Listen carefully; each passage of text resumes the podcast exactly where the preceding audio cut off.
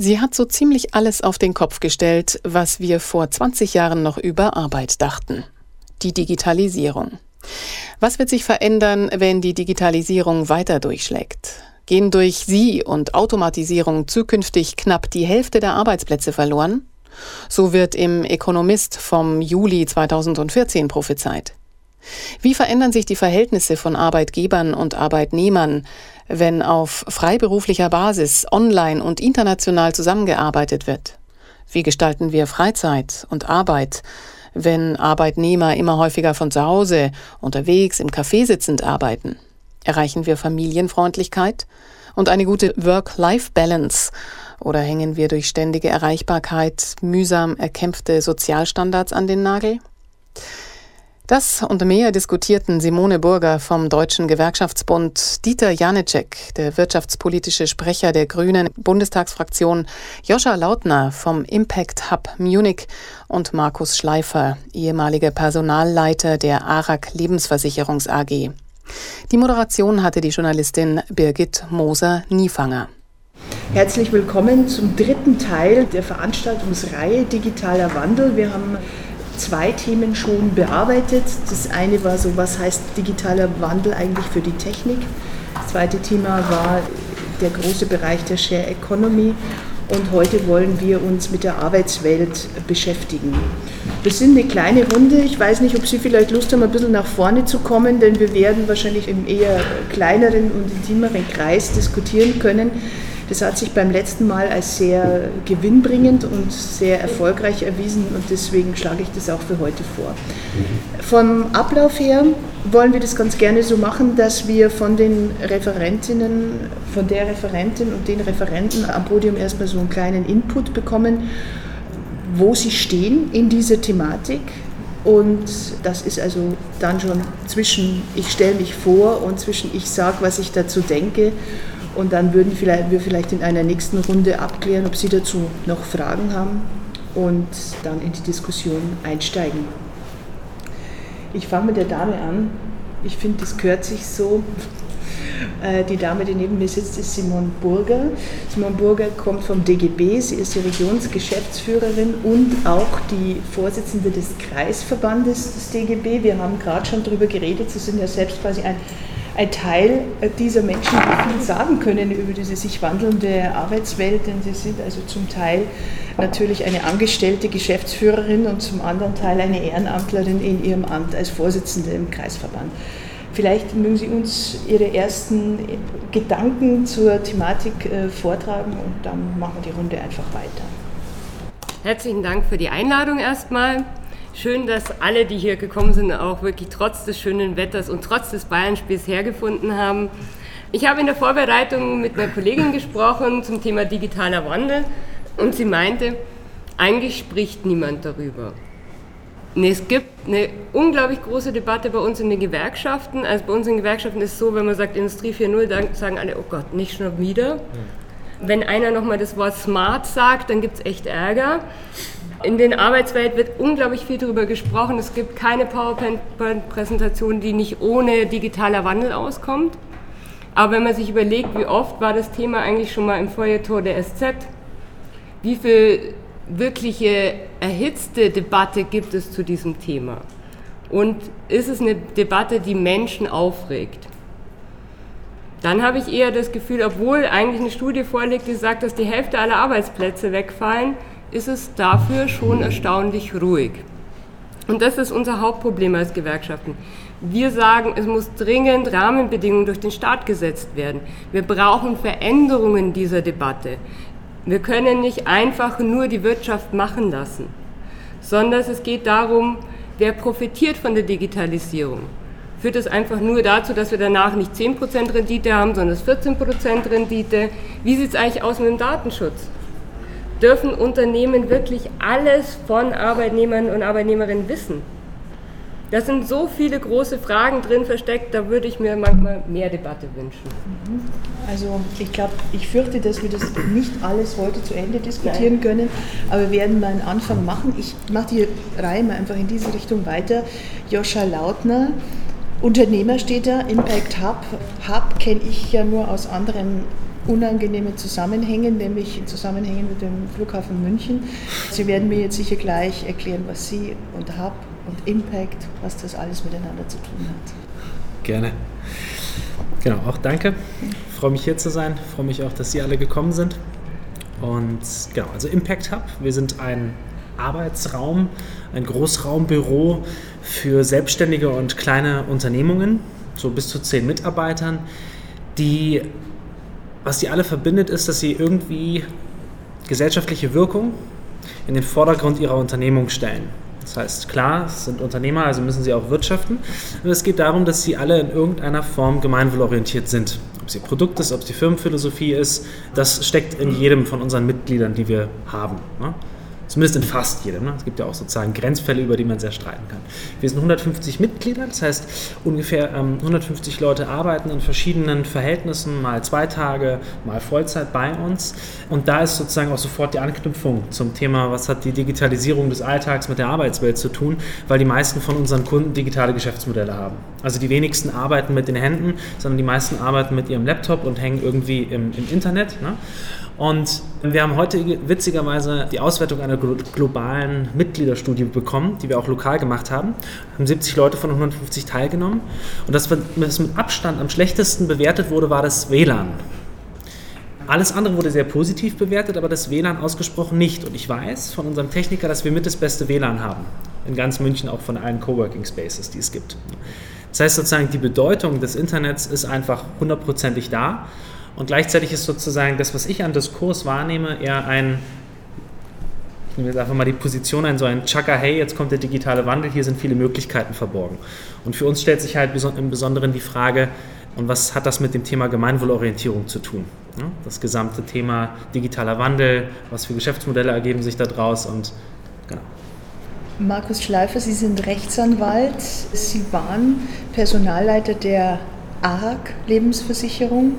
Das ist ein sehr, sehr traditionelles ja. Unternehmen. Also ich kann mich noch erinnern, als ich ein Kind war, und das liegt, wie man wahrscheinlich sieht, schon etwas länger zurück, da klebte bei uns zu Hause diese Plakette.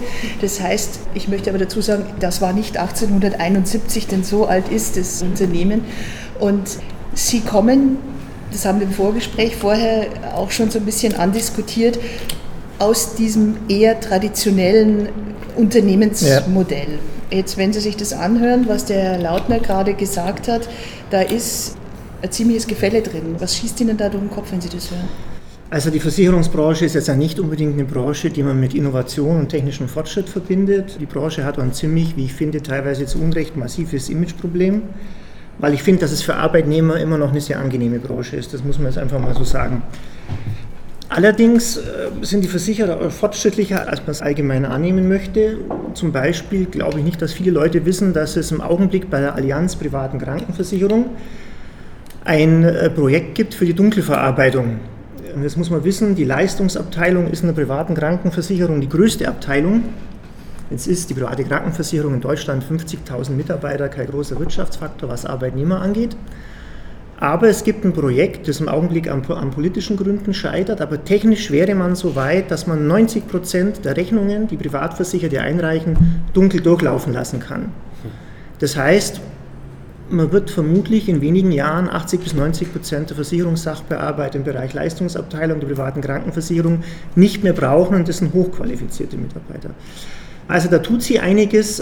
Es wird sich auch, wenn man am Personalbereich denkt, ob Personal wird jetzt oft nicht mit Innovation in Verbindung gebracht, aber es gibt heute ein Start-up-Unternehmen in Aachen, da behauptet der Berater, die hier am anderen Eck ihr Büro haben, der behauptet, wenn das Ding Google in die Finger kriegt, sind die ziemlich bald Milliardäre.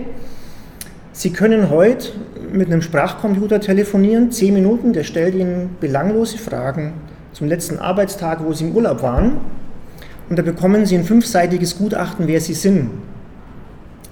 Und der Berater dieser Firma, die hier um die Ecke ist mit dem blauen Logo und dem weißen K in der Mitte, hat uns mal damals in der Firma in dieser Veranstaltung sein Gutachten gezeigt und da stehen sie ziemlich nackt da. Also es steht eigentlich unmittelbar vor der Tür. Ja. Wenn man jetzt vom Thema äh, digitale Arbeitswelt spricht, ich habe da eine Studie von der Deutschen Gesellschaft für Personalführung rausgezogen aus dem Jahr 2013. die fünf Megatrends und was heißen die für die, für die Personalarbeit. Dann ist da auch Digitalisierung dabei, schon 2013. Und wenn man sagt, welche Maßnahmen ergreifen Unternehmen, um dem zu begegnen, dann steht da immer ganz oben und weit vor allen anderen Punkten Telearbeit. Ja, kann vielleicht für manche eine Lösung sein, aber wenn es so kommen sollte, wie die Studie von ING DIBA am 30.04. veröffentlicht hat, dass 18 Millionen Arbeitsplätze in Deutschland wegfallen, dann wird Telearbeit auch nicht das Problem lösen. Dankeschön, Herr Schleifer. Dieter Janicek ist seit dieser Periode Bundestagsabgeordneter, war vorher Landesvorsitzender der Bayerischen Grünen und du bist der wirtschaftspolitische Sprecher deiner Fraktion und dein Haus- und Hofthema ist der digitale Wandel, wenn ich das mal so sagen darf. Vielleicht magst auch du jetzt ein paar Gedanken, nachdem du hier ja schon komplett zugehört hast, was die anderen so als Input gegeben haben, uns vortragen. Ja, vielen Dank. Ich behaupte mal, dass das Thema Wandel der Arbeitswelt im digitalen Zeitalter strukturiert erst seit wenigen Monaten diskutiert wird. Also es ist ja nichts Neues, dass wir Effizienz- und Produktivitätssteigerungen in der Geschichte hatten, der Industrialisierung. Das hat zu Arbeitszeitverkürzungen geführt, es hat zu Produktivitäts- und Wachstumssteigerungen geführt, zu Wohlstand. Und am Ende, zumindest war es die letzten 100 Jahre so, haben wir immer noch einigermaßen genug Jobs gehabt. Deswegen ist die Angstperspektive erstmal nicht selbstverständlich. Ich teile die auch per se nicht. Es gibt Szenarienanalysen, dass die Digitalisierung eine andere Form von Produktivitätssteigerung abbilden könnte und eben nicht nur Produktivität steigert, sondern eben ganze Berufsfelder ersetzen wird. Ich glaube, da muss man genau hinschauen, ob das so sein kann und in welchen Zeiträumen. Und es gibt zum Beispiel das Buch The Second Machine Age von zwei MIT-Professoren, von 2013 und die bilden diese Szenarien ab, dass bis zu 47 Prozent der Berufsfelder bis zum Steuerberater, bis zum Übersetzer, Dolmetscher, dass also Algorithmen sozusagen in der Lage sein werden, es mal auf den Punkt zu bringen, äh, Tätigkeiten zu ersetzen. Ich glaube, das ist real in vielen Bereichen, wie schnell das geht und wie viele neue Jobs geschaffen werden. Da ist das Stichwort Industrie 401, wo ja die Bundesregierung auch mit Unterstützung der Gewerkschaften versucht, neue Wege zu finden. Das ist natürlich ebenfalls offen. Jetzt habe ich im Jahre 2000 2014 war das, im Dezember hat die Bundeskanzlerin im Rahmen, ich glaube, es war, es war nicht die CeBIT, das war ein öffentlicher Auftritt, ich weiß gar nicht mehr, das, was der Rahmen genau war, hat sie gesagt, die Digitalisierung wird mehr Jobs schaffen als vernichten. Ich habe dann Folgendes gemacht, dachte ich mir, das ist ja eine mutige Aussage jetzt, wenn man so die Szenarien kennt, Dieber setzt da ein bisschen drauf auf, der Economist hat das nochmal aufgegriffen, also die Gefährdungspotenziale, Jobs fallen weg. Und sie hat gesagt, in der Summe schaffen wir mehr als wegfallen. Habe ich nachgefragt beim Bundeswirtschaftsministerium, wie ist denn das? Wie schätzt ihr das ein? Haben die gesagt, ja, das wissen wir nicht. Und haben, haben mir dann drei Seiten lang geschildert, woran sie forschen und, und was sozusagen jetzt aufgesetzt wird. Was findet jetzt gerade statt? Das Bundesarbeitsministerium hat ein Grünbuch Arbeit 4.0 veröffentlicht. Der Bundeswirtschaftsminister heute gerade erst eine neue neues White Paper Industrie 4.0. Also um mal die Antwort zu geben, wir können momentan noch nicht sagen, wie die Szenarien in welche Richtung laufen werden. Aber was wir wissen, ist, dass die Digitalisierung massive Veränderungen für die Arbeitswelt mit sich bringen wird. Und ich sage jetzt mal die ketzerische These, wenn es am Ende weniger Arbeit gibt auf der Welt und das zu einer hohen Produktivität, dann ist das, ist das erstmal ein Problem.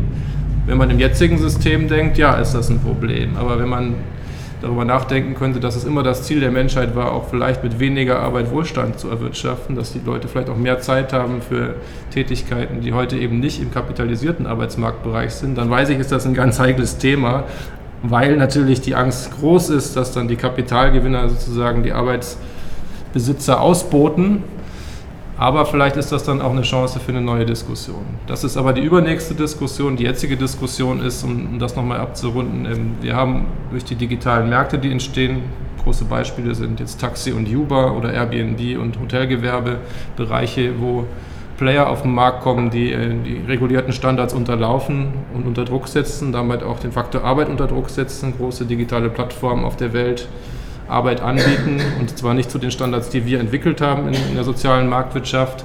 Und das ist ein Problem, den wir uns, mit dem wir uns auseinandersetzen müssen. Und das Zweite ist dann aber auch die Chancen zu sehen, dass auch neue Jobs entstehen werden. Das heißt vor allem hochspezialisierte Jobs. Das heißt, das Thema Bildung, Qualifikation wird noch wichtiger, als es ohne dies schon ist. Und die Gefahr ist eben, dass wir eine Spaltung kriegen auf dem Arbeitsmarkt und in der Gesellschaft, nämlich die Abgehängte, die es nicht digital können und die anderen schon, oder um es abzuschließen, diejenigen, die vom Computer Befehle erhalten und die, die dem Computer Befehle geben. Und das ist, das ist sozusagen das Szenario, mit dem wir uns auseinandersetzen müssen. Und Herr Schleifer, Sie wollten, ja. glaube ich, direkt darauf antworten. Also ich habe bis vorgestern ähnlich gedacht wie Sie. Ich habe mich am Freitag mit einem Berater getroffen, der sehr stark im Handwerksbereich unterwegs ist. Und der hat mir zum Beispiel erzählt, dass das deutsche Handwerk um Rosenheim rum drei Milliarden Umsatz im Jahr macht. Und das ist ja mal eine Größenordnung. Ja, und die lassen die Steuern noch alle bei uns und zahlen die auch halbwegs ehrlich. Das ist ja klasse. Dann habe ich mir gedacht, na, Digitalisierung ist doch super. Wir brauchen neue Arbeitsplätze, die im Handwerk tun sich schwer. Dann, dann könnte man ja umschiften. Jetzt weiß man bei Studien immer nicht, ob die recht haben und wie, wie gut die sind, aber die Studie von ING DIBA sagt auch, im Handwerk fallen 50 Prozent der Plätze weg. Ich kann es mir im Augenblick nicht vorstellen, aber ich konnte mir auch nicht vorstellen, dass in Tokio ein Hotel aufmacht, wo es keinen Menschen mehr gibt, sondern wo ein Empfang der Computer empfängt. Ja? Und wo ein Roboter das Gepäck hochbringt und ein Roboter das Zimmer sauber macht. Konnte ich mir auch nicht vorstellen. Gibt es aber anscheinend. Also ich glaube, die Hoffnung ist ein bisschen vergebens. Mhm. Sie hatten gleich reagiert auf das, was Ihr Nachbar gesagt hat. Man darf nicht aus der Vergangenheit jetzt auf die Zukunft schließen. Also das ist ganz klar so, dass die Vernetzungsmöglichkeiten verbunden mit neuen Produktionsformen, ganz zu schweigen von den lieben Druckern, überhaupt noch nicht absehbar sind. Und deswegen wollte ich definitiv widersprechen, das war alles. Gut, ohne dass wir einen Dialog draus machen wollen, aber Sie würden gerne noch mal was drauf sagen. Ja, ich habe 30 Jahre lang in der Investitionsgüterbranche gearbeitet, habe da Erdgasanlagen gebaut und von meiner Sicht aus, wir haben 20 bis 30 Prozent IT-Technik in den Anlagen drin. Die ist einmal hochstöranfällig, das heißt, die hat wahnsinnig viel Wartungsaufwand. Das ist, kommt natürlich wieder Handwerkern und so weiter zugute, da wird es Jobs geben. Auf der anderen Seite brauche ich extrem hochqualifizierte Leute, um die zu entwickeln. Und also ich sehe das nicht, dass man äh, den Shift machen kann, dass man sehr viel mehr Prozent in die IT reingeben kann. Jetzt in, in jetzt Automobil oder Investitionsgüter, irgendwelche größeren Geräte. Jetzt bei Konsumgütern mag das sein, da habe ich keinen Einblick. Da will ich mich auch gar nicht dazu äußern. Aber ich sehe die große Gefahr, Dieter, du hast gesagt, die Schere kann aufgehen zwischen den hochqualifizierten Leuten und den Leuten, die halt runterfallen, weil sie halt nicht vom Computer beherrscht werden und nicht den Computer beherrschen. Dass wir das gesellschaftlich nicht durchstehen, wenn wir die Diskussion nicht strukturieren und auch nicht irgendwie so Kräfteverhältnisse schaffen können, dass die Leute sich aufgehoben fühlen in der Gesellschaft. Wenn am Schluss nur noch zehn Prozent unserer Arbeitnehmer hochqualifiziert sind und leben können von weniger Arbeit und die restlichen nur drei, vier Jobs haben und 24 Stunden am Tag arbeiten müssen, Wochenende inklusive, um über die Runden zu kommen, dann ist das ein sozialer Sprengstoff, den die Gesellschaft nicht aushalten wird. Frau Burgert, der Dieter Janicek hat vorher ein, wie ich finde, sehr interessante, äh, für mich zumindest, Wortneuschöpfung benutzt, nämlich die sogenannte Angstperspektive. Das ist ja so ein bisschen was, wo Ihre Reise vorher hinging. Also wenn ich jetzt Angstperspektive richtig äh, verstehe, würden Sie sagen, Angst ist da der richtige Begriff oder geht es da nicht vielleicht eher um Vorsichtsdenken zum Beispiel? Nein, also erstens mal finde ich Angst prinzipiell nicht schwierig, weil Angst auch irgendwie einen aufmerksam macht auf Probleme. Die Frage ist, wie gehe ich mit Angst um? Gehe ich mit Angst produktiv um und sage, ich stelle mich den Verhältnissen, ich versuche Dinge zu gestalten oder ich versuche mich zurückzuziehen, dann ist Angst natürlich Perspektive ein Riesenproblem. Weil ich finde, Digitalisierung ist von Menschen gemacht Sie ist keine Naturkatastrophe. Manchmal hat man so das Gefühl, es ist eine Naturkatastrophe, die ist unaufhaltsam. Wir werden diese Digitalisierung um keinen Millimeter verändern. Natürlich ist technische Innovation von sich aus machbar, aber natürlich kann man die Rahmenbedingungen gestalten. Das ist die wichtige Frage. Und das Zweite ist, niemand weiß, wer betroffen ist. Es wird immer gesagt, die Hochqualifizierten sind sicher. Das sind sie in großen Teilen nicht. Es gibt zum Beispiel viele Studien, die sagen, die Altenpflege ist super sicher. Kinderbetreuung ist super sicher.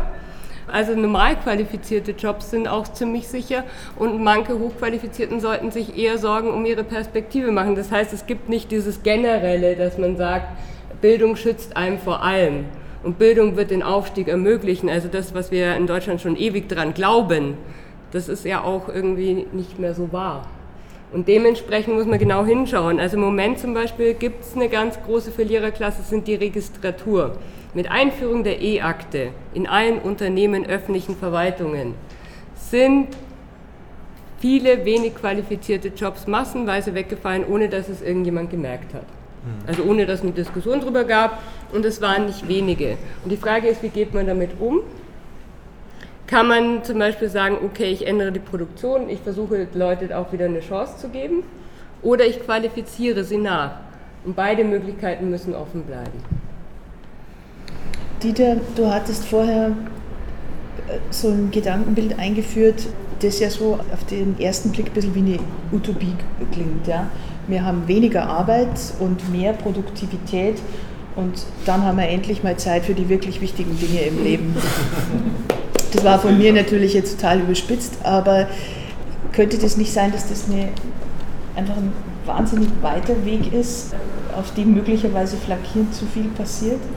Also die Gefahr ist in der Tat, die ist schon angesprochen worden, dass wir die Gesellschaft überfordern mit den Veränderungen, die wir zu bewältigen haben. Und ich stimme zu, dass Digitalisierung kein Naturgesetz ist. Also wir haben die Lage zu regulieren. Wir sind sogar verdammt nochmal verpflichtet, jetzt über wirkungsvolle Maßnahmen der klugen Regulierung nachzudenken, weil man kann auch schlecht regulieren. Schlecht regulieren heißt, dass wir alle bestehenden Geschäftsmodelle schützen und auf der ganzen Welt die neuen Geschäftsmodelle sich durchsetzen und wir am Ende dann die Märkte alle verlieren. Das, das wäre eine schlechte Regulierung. Eine kluge Regulierung wäre, darüber nachzudenken, wie wir in Einzelbereichen das, was die Technik uns an Mehrwert bringt, integrieren können. Das ist am einfachsten, glaube ich, in der Tat in, in der Industrie, also in der hochspezialisierten Industrie. Wir haben, glaube ich, 1600 Nischenweltmarktführer in Deutschland. Die Industrie hat 23 Prozent der Wertschöpfung. Also wir sind hier sehr, sehr stark aufgestellt und die Technologien vom 3D-Druck äh, bis zum Maschinenbau, die sich intensiv mit den Prozessen auseinandersetzen, die sind zumindest im Entstehen. Allerdings haben auch da viele verschlafen, dass es nicht nur eine Frage der Implementation von neuen Technologien ist, sondern dass sich auch die Märkte verändern, nämlich digitale Plattformen dominieren zunehmend. Also das sind die großen Google, Facebook und Amazon und alle, weil deren Geschäftsmodell ist, du gibst mir meine Daten, ich, also ich gebe dir meine Daten und ich mache damit, was ich will, erstmal so. Kostenlos angeblich. Aber sie verändern damit natürlich die Bezugsquellen und, und die Geschäftsmodelle. Und das setzt unter Druck, das ist bisher zu wenig begriffen. Also intelligente Plattformen aufzubauen, ist zum Beispiel eine Strategie, die man machen muss. Das sind nach vorne gewandte Strategien. Was jetzt aber den Faktor Arbeit angeht, also meine Prognose ist, in, in, natürlich wird das, was technologisch möglich ist, weitgehend auch irgendwann passieren. Und, die, und, irgendwann heißt aber nicht in 50 Jahren, sondern das selbstfahrende Auto zum Beispiel wird sich sukzessive durchsetzen, erst über ein Fahrerassistenzsystem und es wird irgendwann kommen, vielleicht schon in 15 Jahren, vielleicht in 10, vielleicht in 20. Also das sind disruptive Veränderungen, die wir haben werden. Und die Fabrikation wird sich ein Stück weit auch verändern. Ähm, ich glaube auch nicht, dass es Fabriken geben wird oder, meistens nicht geben wird, wo kein Arbeiter mehr drin ist. Aber es wird natürlich schon weitere Rationalisierungen geben. Und es gibt Foxconn in China, die haben gesagt, sie wollen ihre 1 Million Mitarbeiter komplett wegrationalisieren, weil natürlich ein Roboter zahlt keine Sozialversicherungsbeiträge und der streikt auch nicht. Also, und ist billiger. Also wenn die Grenzkosten der Arbeit bei der Robotik gegenüber den Arbeitnehmern deutlich besser sind, dann wird das auch ein Stück weit gemacht. Und die Argumentation dann zu sagen, ich mache das aus sozialen Gründen nicht, die wird schwierig. Also deswegen ist das das ist, ist in der Tat eine, eine, große Herausforderung. Und selbst was die Pflege angeht, das ist jetzt sehr weit in die Zukunft gedacht. Es gibt hier in München an der TU äh, auch einen Lehrstuhl, der beschäftigt sich mit dem Einsatz von der Robotik in der Pflege. Also kommt natürlich sofort die Angst, dass dann künftig die alte Oma vom Pflegeroboter sozusagen gestreichelt wird oder so. Aber das sind auch Fragen, also das sind, glaube ich, Zukunftsfragen, mit denen muss man sich auseinandersetzen. Wenn man das aber alles durchdenkt und wir demokratisch das lenken, dann haben wir auch Chancen, das so zu lenken, dass es am Ende neue Anwendungsgebiete gibt, die Menschen eben nicht mehr mit den alten Geschäftsmodellen, aber zum Teil mit neuen Geschäftsmodellen Arbeit äh, gut bezahlt kriegen. Und das muss man aber regulieren. Wenn man das nicht macht, dann besteht in der Tat die Gefahr, dass sich halt das durchsetzt, was am wenigsten reguliert ist und was am kapitalistischsten sich durchsetzt, sind halt dann einfach die billigsten. Und das wäre der schlechte Weg. Und vielleicht abschließend für die Grünen, also für meine Partei ist das ein absolut spannendes äh, Feld, da auch programmatisch jetzt stärker zu arbeiten, weil wir kommen von der Bewegung, die auch skeptisch sind gegenüber Fortschritt im Bereich von äh, Überwachung, Daten, was passiert damit, aber gleichzeitig auch Energiewende, Fortschritt wollen. Also wir wollen, wir wollen das ja zusammen denken Und wir wollen auch den Profit, den man vielleicht auch ökologisch, Effizienz, Ressourcensparung oder für einen Arbeitnehmer dann das Soziale, also das, die Ökonomie des Teilens, Share Economy, die gleichzeitig aber auch die Durchökonomisierung aller Lebensbereiche sein kann. Also das ist für, für Gewerkschaften, Sozialdemokraten, Grüne und natürlich auch für die Konservativen ein, ein, großes, großes Feld. Aber man muss auch ein bisschen nüchtern bleiben. Also ich glaube nicht, dass das morgen sein wird, aber übermorgen ist nicht mehr so weit. Dankeschön, Dieter. Wir kommen vielleicht später nochmal darauf zurück, wie weit wir da sind, weil du sitzt ja in dem Gremium, das letztendlich für die Regulierung äh, zuständig wäre. Das würden wir vielleicht ein bisschen hm. nachschieben, denn ich glaube, Sie beide haben vorher schon so, so eine zentrale Frage, also schon eine relativ tiefgehende auch aufgeworfen, nämlich wie wird denn unsere Gesellschaft, wie kann sie denn damit fertig werden? Und ich glaube, Herr Schleifer, ich sage nichts Falsches, denn Sie haben vorher auch die Studie eingeführt und die, den Verlust von 18 Millionen Arbeitsplätzen, was ja jetzt schon mal jede Menge Holz ist, haben Sie eine Idee? Denken Sie, unsere Gesellschaft ist vorbereitet auf diese Entwicklung? Wenn gleichzeitig Frau Burger sagt, sie findet und die Kollegin, mit der sie gesprochen hat, es wird viel zu wenig Aufmerksamkeit diesem Thema äh, gewidmet, mhm. also in, in der Gesamtgesellschaft? Also ich habe mir aber bei der Vorbereitung auch die, die, Mühe gemacht, ich habe jetzt englischen Beruf nicht so oft gebraucht, den Artikel im Economist zu lesen, habe mich da durchgequält. Das macht, einen, das macht einen schon ziemlich nachdenklich. Man kann natürlich jetzt mit so Phrasendrescherei kommen und sagen, es wird nichts so heiß gegessen, wie es gekocht wird. Ja, aber selbst wenn es nur 5 Millionen Arbeitsplätze weniger sind, also unsere Sozialversicherungssysteme sind da, glaube ich, jetzt nicht darauf ausgelegt, das aufzufangen. Ja. Rente ist eh schon mehr oder weniger unsicher. Und wenn wir jetzt 5 Millionen weniger Erwerbstätige haben, also warum sprudeln die Steuern jetzt im Augenblick so? Weil wir so viele Beschäftigte haben. Ja. Also ich glaube, wir sind da ziemlich schlecht darauf vorbereitet. Und wenn ich halt so aus der eigenen unternehmerischen Tätigkeit als Personalleiter komme, dann muss man ja auch diese unschöne Aufgabe vollziehen, Mitarbeiter zu entlassen. Mei, wenn der technische Fortschritt kommt, die Unternehmen rechnen sie das durch, führen das ein und entlassen halt Mitarbeiter. Und dann gibt es Sozialpläne mit Abfindungen, die sind schön, reichen aber selten bis zur Rente. Also da wird halt, sagen wir mal, unser, unser gesellschaftliches Modell, auf was wir aufbauen, schon ziemlich stark in Frage gestellt. Und ich persönlich bin froh, dass ich in einer sozialen Marktwirtschaft lebe und nicht in Amerika. Also wir haben eine Verwandtschaft drüben und fahren da ab und zu rüber. Wenn man da mal so in die Randgebiete fährt, also da schaut es dermaßen, Entschuldigung, abgefuckt aus. Wenn die jetzt noch mehr Leute entlassen und es noch abgefuckter ausschaut, was ist dann aus dem Land geworden? Ja? Sie können gleich, ich hätte Sie jetzt sowieso gleich was gefragt, aber bitte gerne. Mhm. Also die Diskussion des Punktes, den ich gleich aufbringe, ich möchte nur erwähnt haben, ja, also dass ein Teil des Wohlstandes, den wir hierzulande haben, auch darauf beruht, dass Menschen in anderen Ländern dieser Welt auch ausgenutzt werden. Und das ist handwerkliche Arbeit, die dort immer noch getan wird. Wir hier in Deutschland haben unsere Industrie hauptsächlich schon maschinisiert. Das, das ist einfach so. Da gibt es andere Berufe. In anderen Teilen der Welt ist es noch nicht so. Ne? Und dann ist es sozusagen, ja, ich bin auch froh, in Deutschland zu wohnen. Nur sozusagen die These der Digitalisierung in Deutschland wäre ja, dass man diese ganzen tollen Maschinen, die wir herstellen, irgendwann sozusagen gar nicht mehr in der Form braucht, wie wir sie jetzt haben. Ne? Und dann ist sozusagen die Frage, ob wir überhaupt noch darauf ausgerichtet sind, dass wir den Sozialstaat, wie wir im Moment haben, fortführen können. Ja? Weil sozusagen diese in globalen Interdependenzen, die dann entstehen, auch gar nicht mehr überblickbar sind. Ne? Und dass sozusagen die nächsten erfolgreichen Geschäftsmodelle eben nicht mehr aus Deutschland kommen.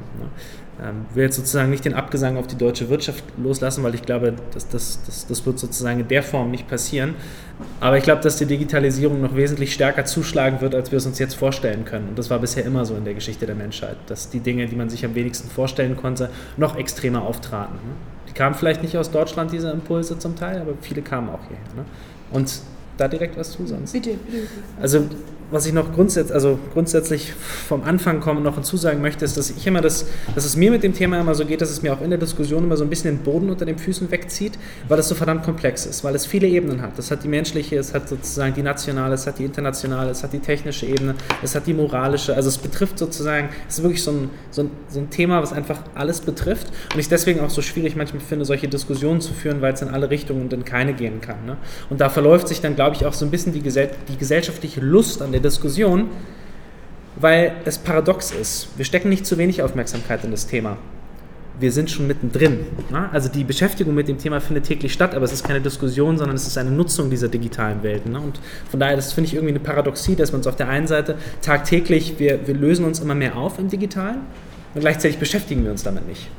Vielleicht haben Sie die Begründung selbst gerade schon genannt, weil es möglicherweise zu komplex ist. Ich weiß es nicht, weil es zu schwer zu verstehen ist. Bitte sehr. Ich habe jetzt ein paar Mal gehört, Geschäftsmodell. Geschäftsmodell. Also was mich interessieren würde, ähm, habe ich nicht bis zu Ende gedacht und auch nicht weiter dazu gelesen. Das Geschäftsmodell des Kapitalismus. Wie soll jetzt das funktionieren? Also ich meine, klassisch im Sinne von Karl Marx, GWG', wenn die wahre Arbeitskraft äh, nicht mehr eingesetzt wird, weil es Digitalisierung gibt oder nur noch bruchteilmäßig, ja, wo ist dann das, das Ausbeutbare, das Gewinnbringende? Wie lebt der Kapitalismus weiter? Ich meine jetzt nicht von der Arbeitnehmerseite her gedacht, sondern von der Kapitalseite. Was machen diese Leute, ja, die Kapitaleigner? Was macht der Kapitalismus?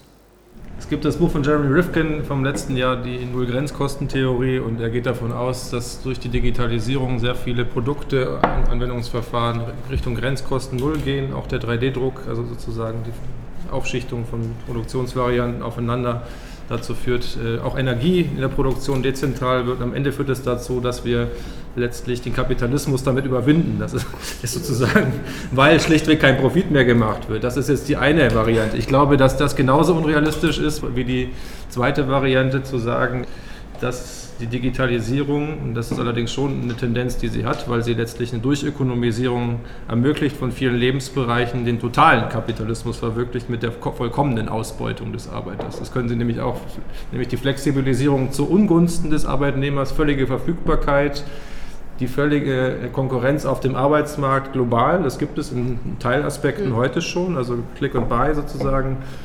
Sie können eine Dienstleistung anbieten im Netz und sind Sie in China, Japan oder in in der Schweiz, äh, wenn sie teurer sind als der andere, verlieren sie halt den Auftrag. Also diese Tendenzen gibt es, gerade bei den standardisierten Berufen. Das kann eine Steuererklärung sein. Wir hatten Outsourcing ja auch schon früher, ist ja nichts Neues. Ja. Wenn das der Steuerberater Ihnen heute machen kann und das kann künftig ein Algorithmus machen, dann warum soll das der Steuerberater machen? Aber ist das jetzt ein Trend, der sich einseitig durchsetzt? Das glaube ich nicht. Ich glaube, dass es am Ende dazu kommen wird, dass wir durchaus Chancen haben. Ich mache es mal positiv wenn man es gestaltet, ist Flexibilität durch Digitalisierung das Recht auf Homeoffice zu Hause zu bleiben, auch mal einen halben Tag, wenn man ein Kind hat oder so. Ja, das gibt es heute besser als vorher. Oder die Frage, ob ich Digitalisierung dafür nutzen kann, dass ich effizienter produziere oder dass ich die Mobilität neu organisiere über Sharing, Carsharing, Bike-Sharing, alle Module miteinander verknüpfe und dadurch Möglichkeiten schaffe. Also wenn man das nicht gestaltet, dann ist die Wahrscheinlichkeit groß, dass sich der größte Marktspieler erstmal durchsetzt. Und das muss nicht zwangsläufig ein sozialer sein, das ist richtig. Sie hören eine Gesprächsrunde auf Einladung der Petra Kelly Stiftung zum Thema Veränderungen in der Arbeitswelt durch den digitalen Wandel, die am 12. Mai in der Orange Bar stattgefunden hat. Bitte sehr. Ich möchte einfach mal eine ganz provokative These in den Raum stellen. Vielleicht ist diese IT oder diese Industrie 4.0 Hype einfach ein Hype, den die Werbeindustrie macht, weil das noch der einzige Sektor ist, wo noch Profit zu machen ist, wo noch Ressourcen, wo noch, wo noch großes Potenzial ist. Es ist einfach so eine, eine, These, die das eine Extrem ist, das andere Extrem hat der Kollege da hinten angebracht, dass es alles gegen Grenzkosten läuft und dass der Kapitalismus sich selber aufhebt. Nein, also ich glaube nicht, dass es ein Hype ist, weil es ist eine drastische Veränderung. Aber es ist keine Veränderung mit einem Bruch, so wie wir haben eine Dampfmaschine und dann verändert sich aufgrund eines Punktes was, sondern es ist wirklich diese Stück für Stück Veränderung. Ich habe vorhin den ersten Prozess mit der E-Akte geschildert. Es gibt viele Prozesse, die sich Stück für Stück verändern ganze Berufsgruppen wegfallen. Wer braucht heute noch einen Drucker? Giesecke und Devrien streikt ja im Moment, weil der Gelddruck geschlossen werden soll. Und natürlich stellt sich da die Frage für die Kolleginnen und Kollegen, gibt es denn überhaupt noch Arbeitsplätze für Drucker im Zuge dieser ganzen Automatisierung? Und gerade bei der Industrie nimmt die Automatisierung immer mehr zu. Und das führt eben nicht zu einer Qualifizierung von Arbeitnehmern, sondern eher von einer Dequalifizierung. Wenn eine Zusammenarbeit mit einer Maschine, mit einem Roboter, ist natürlich auch eine sehr einseitige Kommunikation. Man ist eingespannt in ein sehr rigides System. Es gibt klare Befehle, die Roboter befolgen. Mit denen kann ich nicht ausdiskutieren, ob ich das jetzt irgendwie anders mache und ob ich eine innovative Lösung finde, ob man das mal kurz anhalten oder sonstiges, sondern ich bin eingespannt. Das heißt, es führt eben nicht zu mehr Qualifizierung, gerade im Industriebereich, sondern zu einer Dequalifizierung. Und all diese Prozesse passieren langsam. Es kommen immer mehr Roboter, es wird immer mehr versucht, mit RFID-Chips zu arbeiten, direkte Datenaufspielung, dass vieles automatisch geht. Und irgendwann steht man in einem Werk, wenn man ein paar Jahre mal nicht drin war und erkennt es nicht wieder. Und deswegen ist es gefährlich zu sagen, es kommt jetzt der absolute Sturm auf uns zu, weil er kommt nicht. Dann wird es wie mit dem deutschen Waldsterben, darf ich so sagen, ich bin Försterin, da wo alle gesagt haben, es gibt keinen deutschen Wald mehr und dann viele gesagt haben, ah, das mit dem Umweltschutz muss man nicht so ernst nehmen danach. Und auf der anderen Seite ist zu leicht zu nehmen, zu sagen, es ist nur ein Hype, wird es eben auch nicht gerecht im Thema. Also ich wollte zwei, zwei Aspekte reinbringen. Also ich glaube es nicht, dass es ein Hype ist und ich möchte einfach nochmal darauf hinweisen, ich bin schon ganz lange in industriellen Projekten und ich meine, das, was Sie zuletzt da geschildert haben mit den äh, Weiterentwicklungen von der äh, Abrechnung oder sowas, das ist ja ein permanenter Prozess gewesen und der Effekt ist eigentlich mehr, wie soll man sagen, die Beschleunigung der Veränderung. Und deswegen wollte ich nochmal einen Punkt reinbringen, der mir ein bisschen jetzt in der Diskussion noch gefehlt hat. Also ich bin extrem gegen die angstbesetzte Diskussion. Ich halte die für völlig falsch. Ich verstehe den Anlass, aber ich halte sie nicht für richtig, weil ich glaube zum Beispiel, was ein ganz wichtiger Punkt sein wird, das wird sein, das ist ja eine Frage von Beherrschung von Komplexität.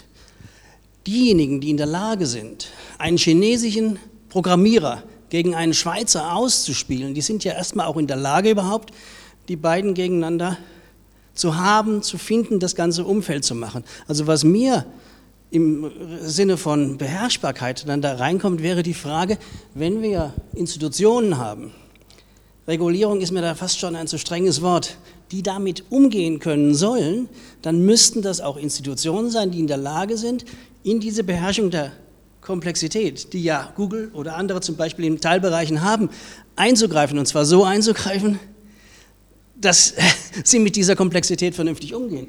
Ich meine, ich wollte jetzt ein paar Beispiele von vorhin schon immer mal reinbringen. Die Drucker sind verschwunden. Wir haben das gesehen. In der DDR sind ungefähr mindestens 10 Millionen Arbeitsplätze weggefallen. Haben wir auch gehabt. Also es ist nicht so, dass wir mit den angstbesetzten Risiken, die Sie genannt haben, nicht schon in der Vergangenheit haben umgehen müssen. Also ich glaube, das ist nicht der kritische Punkt, sondern der kritische Punkt ist, dass plötzlich die Beherrschung der Möglichkeiten, ich will jetzt nicht sagen der Produktionsmittel, das passt nicht so ganz genau, dass das eigentlich der Knackpunkt wird. Ich meine, Google ist in der Lage, über die Anfragen Informationen zu schaffen, die außerhalb von Google keiner kennt. Ich meine, man kann sie. Man kann in Teilbereichen reingehen, aber man kriegt nur das, was Google einem gibt. Und das ist doch genau die Frage, die wir eigentlich aus meiner Sicht beantworten müssen.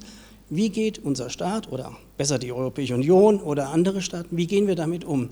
Und nicht, wie können wir dafür sorgen, dass eine gewisse Zahl von Leuten in Arbeit bleiben? Weil das werden wir damit nicht. Wie wollen wir das schaffen? Wie die Drucker? Ich kann mich nicht erinnern, dass jemand es geschafft hat, außerhalb vom Akzidenzdruck Drucker aufrecht zu erhalten. Man muss äh, vielleicht schon eine Anmerkung dazu machen, weil Sie eben die äh, Verhältnisse in der ehemaligen DDR angesprochen haben. Wir haben uns bis zum heutigen Tag in der ehemaligen DDR nicht erholt. Das ist also wirklich ein. Also ich, wir haben es gesehen. Wir, wir, also eigentlich haben wir die doppelte Erfahrung. Also wir haben die Erfahrung, wie es wie es laufen wird, so wie Sie es eindrucksvoll jetzt geschildert haben. Aber wir haben auch die Erfahrung, dass der Gesamtarbeitsmarkt nicht damit zurechtgekommen ist. Ähm, lassen Sie uns aber auf diese andere Thematik zurückkommen, nämlich ist das hier ein, überhaupt eine Thematik, die wir national, da sind Sie nämlich auch drauf abgehoben, ist es eine Thematik, wo Sie sagen jetzt keine Regulierungsbehörden, sondern eher Institutionen, die, ist das etwas, wo wir national überhaupt sehr viel machen können? Beziehungsweise haben wir äh, die internationalen Kontakte, haben wir die haben wir die Menschen, die solche Entwicklungen mitverfolgen und mitbearbeiten können. Wir hatten äh, vor zwei Monaten im Bundestag ein Fachgespräch zum Markt macht Vielfalt Wettbewerb. Da waren über 200 Besucher, was unüblich ist für ein Fachgespräch. Da ging es in der Tat um die Regulierung von Märkten. Und das eine ist das Kartellrecht. Da haben wir ähm, bestimmte Möglichkeiten, die ja auch genutzt werden in Deutschland. Aber die Antwort ist die Perspektive, wenn es um Google geht, die müsste mindestens europäisch sein. Gibt es allerdings gerade auch ein Verfahren, was angestrengt wird, was auch gegen Gazprom geht. Also Wettbewerb zu sichern ist, und zwar zu einem Standard, der europäisch definiert ist, das muss auch durchgesetzt werden. Ich glaube, das ist eine Ansage und, und dieses, was man immer so hört, man könne das nicht durchsetzen, weil das Internet ist global, das ist Quatsch, weil den Telekommunikationsbereich konnte man auch regulieren, der ist scharf reguliert und auch der ist nicht nur in Deutschland. Also kann man natürlich auch mit den Mitteln, die da sind, da stärker regulieren, als man das kann. Das Zweite ist aber die Frage des Umgangs mit Daten und da haben wir noch überhaupt keine Lösung. Wie wir, also was sind Daten? Wenn, wenn jetzt im Rahmen von äh, TTIP und ich lasse mal die ganze Diskussion raus, die da geführt wird, zum Teil auch Angst geführt wird, weil da geht es auch zum Teil um Lösungen. Ähm, der, der, amerikanische Ansatz ist jetzt schon zu sagen, äh, Daten sind erstmal Ware und werden monetarisiert. Der europäische Ansatz ist erstmal grundsätzlich, Daten gehören mir und sind mein Selbstbestimmungsrecht. Also wie kann ich da eine Lösung finden, wenn ich gleichzeitig die großen Player habe und 70 Prozent der ITK-Branche auf der Welt sind marktkapitalisiert amerikanische Unternehmen. Die Chinesen kommen stark, die Inder die Europäer haben 9 Prozent. Ja, das ist ein Ungleichgewicht, was wir da vorfinden. Und das, meine Antwort ist, wir kriegen das nur wieder auf die Spur, auch mit Industrie 4.0, wenn es klug gemacht wird, wenn wir selber unsere Standards definieren in Europa und uns einigen auf gute Datensicherheitsstandards, gute Datenschutzstandards. Das sind zwei verschiedene Sachen, weil Datenschutz ist private, Datensicherheit ist die Frage der Infrastrukturen von Firmen, kritischen Infrastrukturen, manches mehr. Da braucht man gute Lösungen, weil viele Unternehmen sind in der Cloud heute. Also wenn die Cloud weg ist, ist das Unternehmen weg. Schlecht. Also, das ist halt, der Wert bemisst sich halt an Daten. Und ähm, das Zweite ist die Frage, was, wie gehen wir mit Monopolen um, die sich bilden? Das ist eine schwierige Frage, weil Google bei allem, was man da auch zu Recht kritisiert, ist jetzt kein schlechtes Geschäftsmodell gewesen, sondern es ist ein ziemlich gutes Geschäftsmodell, ein ziemlich attraktives. Eine Plattform, die auch aus der Garage entstanden ist, die gewachsen ist und die jetzt eine Marktmacht hat, die uns Angst machen sollte aber sie sind nicht über protektionistische Maßnahmen entstanden, wie vielleicht manche Industriebetriebe IG Farben oder so. Ja. Also das, wie geht man damit um? Und zerschlage ich Google von Europa aus? Also das ist lächerlich. Also die Frage ist, wie können wir europäisches Recht dann in der Internetökonomie setzen? Und zwar so, dass es dem Verbraucher und dem Arbeitnehmer dient. Ja. Wenn man die Nutzerzahlen von DuckDuckGo, XQuick oder sowas anschaut, das sind die Benutzer ja, den Widerspruch, dass die Nutzer sich sowieso nicht an das halten, was sie in den engsten Umfragen ausdrücken, das haben wir noch zusätzlich, gerade was Privacy angeht. Ja. Herr Schleife, Sie hatten sich schon genau. Äh, vor ja. ganz langer Zeit ja, äh, zu Wort gemeldet. Noch kann ich es mir merken. Also ich würde gerne zwei Gedanken von hier aufgreifen. Ich tendiere auch eher zu der Ansicht, das wird wahrscheinlich drastischer kommen, als wir es uns heute vorstellen können. Ich denke, wenn schon die Versicherungswirtschaft in dem Bereich relativ weit ist, dann sind andere wahrscheinlich noch viel, viel weiter. Mir macht das Thema, ich telefoniere zehn Minuten mit dem Sprachcomputer und der sagt mir, wer ich bin. Das macht mir auch ein bisschen Angst. Ja. Und das andere ist der Gedanke der Komplexität. Ja, also es gibt ja auch bekannte Managementvertreter, Malik zum Beispiel, der sagt, die Herausforderung besteht darin, Komplexität zu managen.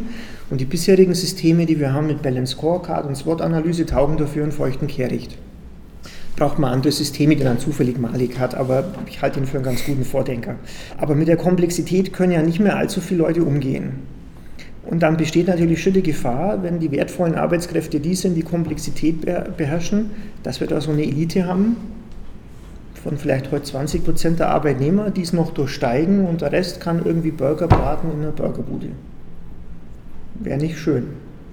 Das wäre einfach zu mechanisieren. Frau Burger hat sich gemeldet. Ja, vielleicht um einfach wieder zurück zu sehr konkreten Sachen, weil es war ja auch gefragt, ich habe vorhin immer gesagt, man muss machen, man muss was tun, vielleicht auch mal ein paar Dinge einzuwerfen. Was uns schon wichtig ist, ist nochmal darüber zu diskutieren, wer macht eigentlich den technischen Fortschritt und wer profitiert davon. Sollten wir nicht vielleicht ein bisschen mehr auf staatliche Forschung widersetzen, um eigentlich auch von dem, davon zu profitieren, was erforscht wird, welche Fortschritte und auch eben an den Gewinnen zu profitieren. Neben einer Steuerdebatte das auch nochmal zu fragen. Weil im Moment ist die deutsche Grundlagenforschung ausbaufähig, gerade im digitalen Bereich. Und wir sagen immer, die Wirtschaft soll forschen. Die Frage ist, sollte der Staat nicht auch mehr forschen in dem Bereich? Das Zweite ist, es geht viel um Datenschutz. Für uns geht es erstmal um den Beschäftigten-Datenschutz. Natürlich, die Leute könnten Xquick nutzen als privater User, aber als Beschäftigter ist mein Datenselbstbestimmungsrecht noch mehr eingeschränkt und ich schränke es nicht selber ein. Und wir versuchen seit langem ein Beschäftigtendatenschutzgesetz zu bekommen, immer wenn eins vorgelegt wird. Also Schwarz-Gelb hat eins vorgelegt, wir haben dagegen gekämpft, jetzt kommt von europäischer Ebene eins, das die Sachen nochmal verschlechtert. Wir gehen dagegen an, aber irgendwas Progressives, das tatsächlich mal Arbeitnehmer schützt ist nicht in Sicht.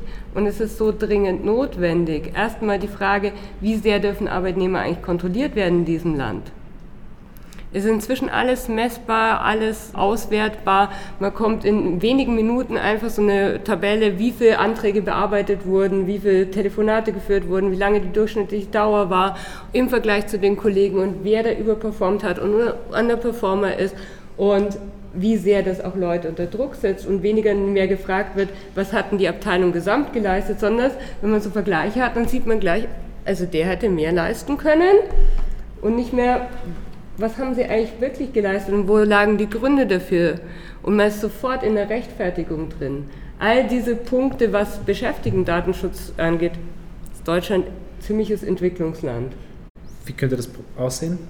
Also so ein Beispiel, wenn man die bekannteste Beispiel ist, wir wollen keine Videoüberwachung.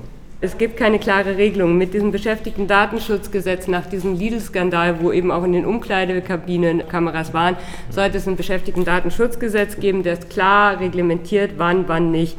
Jetzt ist es eher Richterrecht und deswegen war, also es gibt schon grundrechtliche Grundlagen, aber es, es ist ein Unterschied eben immer, hat man eine klare gesetzliche Grundlage. Das Zweite ist die Frage, wie sehr Auswertungen gemacht werden dürfen. Wollen wir das wirklich? Oder kann man auch einfach auch Arbeitnehmer dadurch schützen? Ja, es ist technisch machbar, aber man kann auch technisch Machbares verbieten. Da muss jetzt als Personaler natürlich echt einsteigen, oder? nö, nö, ich hab, ich, mein Beitrag geht in eine andere Richtung. Okay. Also, beim Thema Mitarbeiterkontrolle bin ich als Personale eher der Meinung, dass wir auch heute schon ziemlich beschränkt sind. Also ich komme immer aus mitbestimmten Unternehmen und ich, ich danke immer der deutschen Mitbestimmung, weil das ist die Arbeitsplatzgarantie für deutsche Personale. Aber äh, versuchen, Sie, versuchen Sie mal mit, mit Betriebsräten irgendwie über eine Art von Gruppen, also man muss als Führungskraft auch mal zählen, messen, wiegen, weil sonst kann man nicht sagen, was rauskommt. Aber die Diskussion braucht man mit Betriebsräten gar nicht führen. Da können Sie hundertmal in die Betriebsvereinbarung reinschreiben. Man darf keine Sanktionen daraus ableiten. Sie führen trotzdem tagelang Diskussionen, obwohl man das Thema eigentlich rechtlich ratzfatz abhandeln könnte. Und dann, äh, natürlich ist es richtig, es gibt zum Thema Videoüberwachung überwiegend Richterrecht. Nur, es war ja vorher Arbeitgeberseite, jetzt, jetzt tendiere ich mehr zur Arbeitnehmerseite. Das macht äh, mehr Spaß, weil man dafür eigentlich fast gar nichts. Und ist, meine Erfahrung als Personaler ist einfach 15 Jahren, Unternehmen ist immer Abbild der Gesellschaft und da gibt es auch Leute, die Straftaten begehen. Und diese Straftaten aufzuklären ist sehr, sehr schwierig. Vor allem wegen dem Datenschutz ist das sehr, sehr schwierig. Und ich kann da noch ein Beispiel sagen. Bei einer Versicherung, da kam eine Direktversicherung zur Auszahlung 40.000 Euro. Kunde war nicht ermittelbar. Das fand ein Mitarbeiter ganz toll, weil der war IT-Admin, also der war der IT-Fachmensch in dem Fachbereich, der die Konzepte geschrieben hat und der wusste, wie man das Vier-Augen-Prinzip umgeht und hat sich das selber auszahlt. Dumm war dann nur, dass der Kunde sich irgendwann doch gemeldet hat. Also diese technischen Möglichkeiten bieten auch so viel Anlass zu Straftaten, dass man ohne gewisse Kontrollmöglichkeiten Straftaten nicht verhindern kann. Dazu kommt, dass aus Solvency II und aus Compliance an die Unternehmen und da passt es überhaupt nicht mit zusammen von der, von der Gesetzgebung her, Unternehmen so hohe Anforderungen äh, kommen, um Straftaten zu verhindern und die Kunden zu schützen, das passt aber mit dem Arbeitsrecht hin und vorne mit zusammen. Also, das, also ich kann nicht beides erfüllen, ich verstoße immer gegen eins, entweder gegen das Arbeitsrecht oder gegen Compliance und Solvency. Das geht nicht zusammen. Das funktioniert nicht mehr. Und bestochen wird dann trotzdem überall nur, also das trotz Compliance. Gut, aber also ich glaube, das ist das ist nicht ganz, was Frau Burger jetzt äh, gemeint hat. Also ich meine, wenn, wenn wir von, von Rahmenbedingungen und Richtlinien sprechen, dann ist es ja erstmal etwas, was festgelegt ist und natürlich kann es immer passieren. Also einfachstes Beispiel ist, ich kann mein Haus noch so sehr absichern, irgendwann wird es wieder einen geben, der genau diese Schlösser aufmachen kann. Also ich, ich glaube, das ist möglicherweise nicht so ganz die Richtung, also Sie können sich auch selbst verteidigen, die Sie jetzt, die, in die Sie da ja, gestoßen wir sind. säumen Sie schon ab. Ja. Da hat er schon nicht Unrecht. Da gibt das Hauptkonfliktpotenzial liegt wirklich in diesen zwei Feldern. Ja. Uns wird immer gesagt, dass Gewerkschaften Compliance, wir müssen Compliance erfüllen.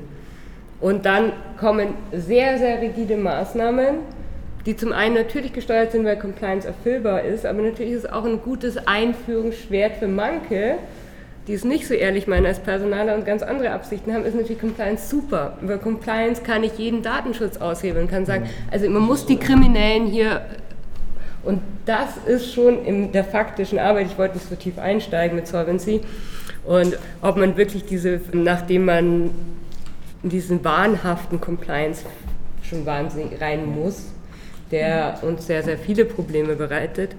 Aber die Frage ist tatsächlich erstmal als Gesellschaft zu fragen, was wollen wir denn erheben? Also was, wie sehr wollen wir kontrollieren und wie sehr vertrauen wir denn überhaupt noch? Vertrauen wir Arbeitnehmern überhaupt noch?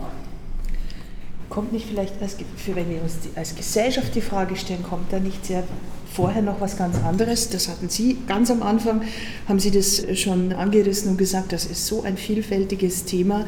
Da weiß man eigentlich irgendwann nimmer, wo läuft denn die Diskussion hin, wenn man so ein hm. Gespräch führt.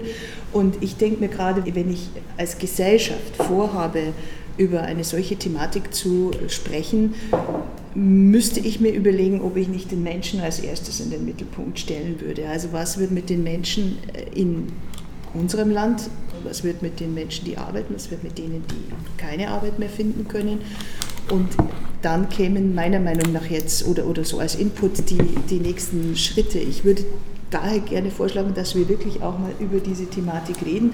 Sie haben vorher die internationale Problematik dazu noch eingeführt. Wir haben riesige Flüchtlingsströme, gerade aus, aus Ländern, die wo es eben genau keine Arbeit gibt oder, oder, oder diese, die Arbeit nicht bezahlt wird ordentlich und so weiter. Also die menschliche Komponente, Sie hatten es vorher ja auch schon mit, mit, mit Arbeitslosigkeit in bestimmten Selbstlandstrichen in Deutschland eingeführt. Wenn wir jetzt vom vom Menschen ausgehen. Was würden wir denn für ihn wollen, Dieter? Was würden wir denn wollen? Wo, wo steht denn der Mensch im digitalen Wandel?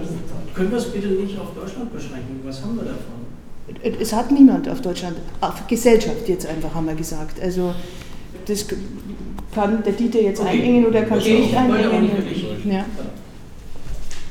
Ich glaube, die Debatte wird nur dann rund, wenn wir in der Tat davon ausgehen, wie wir uns damit fortentwickeln wollen als Gesellschaft. Und, aber ich will auch eins sagen, natürlich Digitalisierung verführt dazu, jetzt abendfüllende Veranstaltungen zu machen, wo wir alles und jenes äh, einpacken. Und für mich ist schon entscheidend, dass wir sauber analysieren, wie verändert sich die Grundlage unseres Wirtschaftens. Wenn wir das nicht tun, dann, dann kommen wir sehr, sehr schnell in Feuertordebatten rein.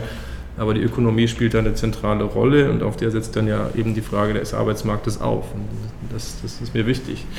So, und jetzt äh, in der globalen Perspektive, also ich sage nochmal, ich glaube in Deutschland ist die Angstperspektive nicht unbedingt berechtigt, weil wir eine hochspezialisierte Industrie haben, auch in Dienstleistungsbereichen äh, anders aufgestellt sind als jetzt Staaten, die da nicht so gut sind. Ich mache das mal ein bisschen flapsig.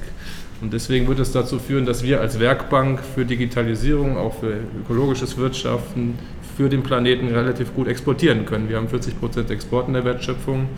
Und wenn man die Digitalisierung, Software, Hardware ein bisschen zusammenbringt, dann wird das weitergehen, glaube ich. Dann wird es auch Jobs geben in Deutschland. Das wird aber für den Rest der Welt nicht unbedingt so sein, weil in den Bereichen, die nicht so spezialisiert sind und wo Jobs aus ihrer Qualifikation heraus nicht mehr den Profit bringen werden, die werden unter Druck geraten, weil, weil digitale Plattformen, ist Beispiel 1, werden Arbeit stärker in Konkurrenz zueinander stellen. Das wird in Deutschland auch ein Stück weit zunehmen. Da gibt es Bereiche. Es gibt aber auch Bereiche, die entbehrlich sind, also dass die Musikindustrie jetzt da einen Bereich verloren hat, wo man CDs hergestellt hat oder die Mittler zwischen Künstlern und Producern, dass das jetzt ein bisschen raus ist, ist das schlimm. Also das ist halt auch Fortschritt. Und dass die Kutsche, äh, Kutsche abgeschafft worden ist und das Auto kam, gut, das fanden vielleicht die Grünen, die es damals noch nicht gab, nicht so gut, aber das sind alles Entwicklungen, die finden halt statt. Und die kann man jetzt, da kann man jetzt nicht sagen, die wollen wir jetzt aufhalten, weil es besser, dann bleiben die Arbeitsplätze erhalten. Also da muss man unterscheiden. Jetzt ist die Frage, was, was hat die Digitalisierung im globalen Maßstab, ist zum Beispiel die Wertschöpfungsketten, die Produktion, das Handy. Ja? Vielleicht kann ja der, der Herr Lautner nochmal mit bisschen Impact hat und was, was die solidarische Ökonomie für eine Rolle spielen könnte und sollte. Also wir hatten Fairphone da. Fairphone ist, in der Bundestagsfraktion habe ich eingeladen. Das sind diejenigen, die versuchen, als einziges Unternehmen bisher auf der Welt halbwegs, ich sage es ja halbwegs, ist ja schwierig. Also die haben es geschafft, sagen wir mal 50.000 Handys zu produzieren, auf, auf einer fairen Basis, in China übrigens, aber mit einem, haben das sozial und ökologisch gemacht und kümmern sich um die Rohstoffkette Und naja, es geht weiter und man findet dafür einen Markt, aber ich meine, Fairphone ist nicht Apple. Ne? Und, und, und, selbst Apple versucht Standards einzuhalten, aber die Frage ist, wie kann man bei sieben Milliarden Menschen auf der Welt, die alle IT-Ausrüstung haben, das so hinkriegen, dass das ökologisch und sozial verträglich geschieht. Und es ist nicht so, dass da keine Diskussionen stattfinden. Also da kann man bei aller Kritik an Google und Apple schon mal sagen, immerhin versuchen die ihre Fabriken so auszurüsten, dass die auf der Basis von erneuerbaren Energien laufen. Und das ist nicht nur Greenwashing, was die machen. Also die haben da einen bestimmten Ansatz.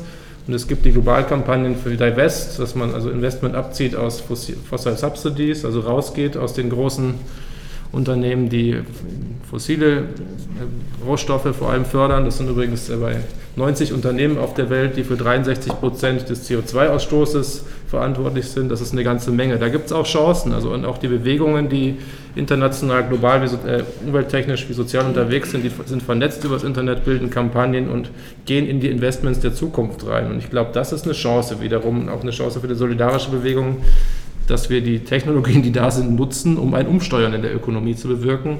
Und bei aller Freude an der Revolution glaube ich, dass das Umsteuern auch vor, dadurch kommen kann und wird. Und es gibt Signale auf den Märkten, gerade Richtung Energiewende, dass sich viele entscheiden zu sagen, wir investieren nicht mehr in Fossiles, sondern wir investieren in Erneuerbares. Das ist ein Beispiel, was passieren wird. Im Sozialen wird das weitaus schwieriger, weil da eben Unternehmen nicht sagen, ich investiere jetzt in guten äh, Arbeitsrechtsschutz, wenn ich einen schlechten habe. Das muss man wissen. Herr Lautner, jetzt hat Sie der Dieter schon die ganze Zeit so anmoderiert. Jetzt äh, haben Sie dann wirklich nochmal Ihre ganz große Gelegenheit, uns zu begeistern für gemeinwohlorientiertes Handeln. Ich will es mit einer Frage einleiten, die fand ich vorher von dem Herrn äh, hinten in Reihe 3 ganz gut. Was macht denn das Kapital mit diesen Gedanken? Ja? Wie, wie, rea wie reagiert das Kapital? Sagen die, naja, fair von mir sollen die machen ihre paar Handys, ob die verkaufen oder nicht. Also ist es eher so ein mildes Lächeln oder ist es eine Aufmerksamkeit hinsichtlich, da könnten wir uns auch noch ein bisschen mehr engagieren? Oder ist es eine Konkurrenz zu sagen, also die brauchen wir auf dem Markt nicht? Ich glaube, es ist im Moment eher ein mildes Lächeln, mhm. weil es schon noch die Trennung im Geiste der Menschen gibt zwischen Profit generieren und etwas für das Soziale tun. Ich meine, ich glaube, es gibt keinen Staat der Welt, der das so stark auseinander nimmt wie Deutschland, also trennt zwischen dem, dass sozusagen die Wirtschaft das Geld verdient und der soziale Sektor oder der Staat eben fürs Gemeinwohl zuständig ist. Das ist natürlich jetzt auch flapsig ausgedrückt, aber um es mal so zu verpacken. Ähm, und ich glaube, dass im Grunde auch Industrie 4.0 und alle ja, Maschinierungsprozesse oder Produktionsprozesse werden von Robotern ausgeführt. Das könnte ja auch positiv ausgehen. Und zwar in dem Sinne, dass durch diese sozusagen die freien, die Ressourcen, die dadurch entstehen, vor allen Dingen auch Geld, aber auch Zeit für den Menschen, dass man damit anders umgeht. Ja? Und zwar, dass man eben wirklich darüber nachdenken könnte, dass Menschen nur noch drei Tage arbeiten müssen und trotzdem ein Einkommen haben, das genug ist, damit sie davon leben können. Nur das Problem, und das ist wirklich ein Problem ist, dass die Produktionsmittel und auch, dass es in den heutigen Zeiten eben hauptsächlich das Kapital in wenigen Händen sozusagen vereint liegt. Und da möchte ich jetzt sozusagen nicht die kommunistische Kritik anstimmen und in diese Richtung gehen, aber es ist faktisch so, dass wenige Leute viel Geld besitzen und viel Geld bewegt heute viel. Und das ist leider immer noch so. Ne? Und ähm, wenn wir sozusagen diese digitale Revolution in die Zukunft denken, dann kann sich das alles verändern, das wird sich viel ne? und Arbeitsplätze werden wegfallen. Nur die Frage ist, wie geht man damit um? Und das ist in erster Linie eine Frage der Haltung. Und ich glaube sozusagen, dass diese Diskussion eine sehr alte ist. Der, der ehrbare Kaufmann ist seit jeher ein, sozusagen ein, eine, eine Metapher für dieses ganze Thema aber wo ich sozusagen den Ball dann auch wieder zur Politik zurückspiele und als Unternehmer sage, ja, Regulierung muss sein, verstehe ich auch, möchte ich auch. Gleichzeitig gibt es für mich in meinen Augen zu wenig positive Regulierung, ne, wodurch man sozusagen auch Anreize schaffen könnte, dass es für Unternehmen interessant ist, sich mit gemeinwohlorientiertem Wirtschaften auseinanderzusetzen, mit fairen Bezahlungen und so weiter, äh, wenn man zum Beispiel solche Unternehmen, die auf eine bestimmte Art und Weise handeln, anders besteuern würde. Ja? Mhm. Gut, da ist man in der ganzen Gemeinwohlökonomie-Diskussion drin, ähm, von Christian Felber angesteuert in Österreich, aber ähm, jetzt mal ihn außen vor gelassen. Es gäbe Möglichkeiten, Unternehmen zu incentivieren, und es ihnen zum Beispiel auch einfacher zu machen, eben auch zur Deregulierung, wenn sie bestimmte Standards einhalten und sich besti auf bestimmte Arten und Weisen ähm, verhalten. Ne? Und dann könnte man könnte sozusagen die Politik dann auch der Entwicklung Rechnung tragen, die abseits der Digitalisierung passiert, und zwar, dass immer mehr Menschen sich zumindest in wohlstandsgenährten Ländern immer mehr nach Sinn in ihrer Arbeit ja, wünschen ja, und Erfüllung und solche, diese ganzen Themen, die auch meine Generation sehr stark vorantreibt. Ja. Wir wollen nicht einfach nur arbeiten, wir wollen auch einen Sinn. Das sozusagen in eine Kombination zu bringen, weil auch viele große Konzerne heute ja auch merken, hey, die Talente, die gehen nicht mehr zu den großen Konzernen, sondern zu den Firmen, die, die, sozusagen, die mit den neuen Themen arbeiten und die auch den Menschen sozusagen zumindest vorgeben zu sehen. Ne? Einige machen das ja echt und von daher, glaube ich, ist die Regulierung die eine Diskussion und das andere ist das Ermöglichen. Ne? Also wie können wir es eigentlich Unternehmen ermöglichen, in so einem Wettbewerb zu bestehen und gleichzeitig anders zu wirtschaften. Weil dann, und das ist sozusagen einfach meine Überzeugung, mit der ich, also mit der ich einfach sehr schwanger gehe seit Jahren, ist, dass das Soziale und das Wirtschaftliche überhaupt nicht getrennt voneinander ablaufen muss, sondern dass das sehr gut zusammengehen kann, aber das im Kern eine Frage der Haltung ist. Und eine Haltung ist etwas, was auch ein Stück weit anerzogen werden kann, indem ich die richtigen Ansätze und, ne, Ansätze und Rahmen Rahmenbedingungen eben auch liefern. Ne? Und da steckt natürlich auch ein Menschenbild dahinter. Und ja, meins ist das, wie ich das sehe, es ist ein positives. Ja, ich glaube, dass Menschen in der Regel nichts, nichts Schlechtes voneinander wollen. Genau. Und die Ansätze fehlen mir in Deutschland, auch in der Politik. Genau. Glauben Sie denn, jetzt finde, fand ich jetzt einen ganz interessanten Aspekt zu sagen, gerade meine Generation, hatten Sie gesagt, will nicht nur arbeiten, sondern auch Sinn im Leben finden. Ich kann Sie jetzt gerade nicht mehr wörtlich äh, zitieren. Meinen Sie, wir haben unterschiedliche Generationen hier sitzen, dass es bei anderen anders gewesen ist? Also ich, das ist mir jetzt sofort so durch den Kopf geschossen, weil ich, also Ende der 80er Jahre, das waren war so eine Zeit, in der sehr wohl sehr viele Sinnfragen sich gestellt haben. Das war also die Zeit von Pershing II und so weiter, ja, wo es also immer so kalter Krieg und so. Und ich kann mich sehr gut erinnern, dass alle Leute, mit denen ich Abitur damals gemacht habe, mit denen ich studiert habe, die wollten alle was Sinnvolles machen.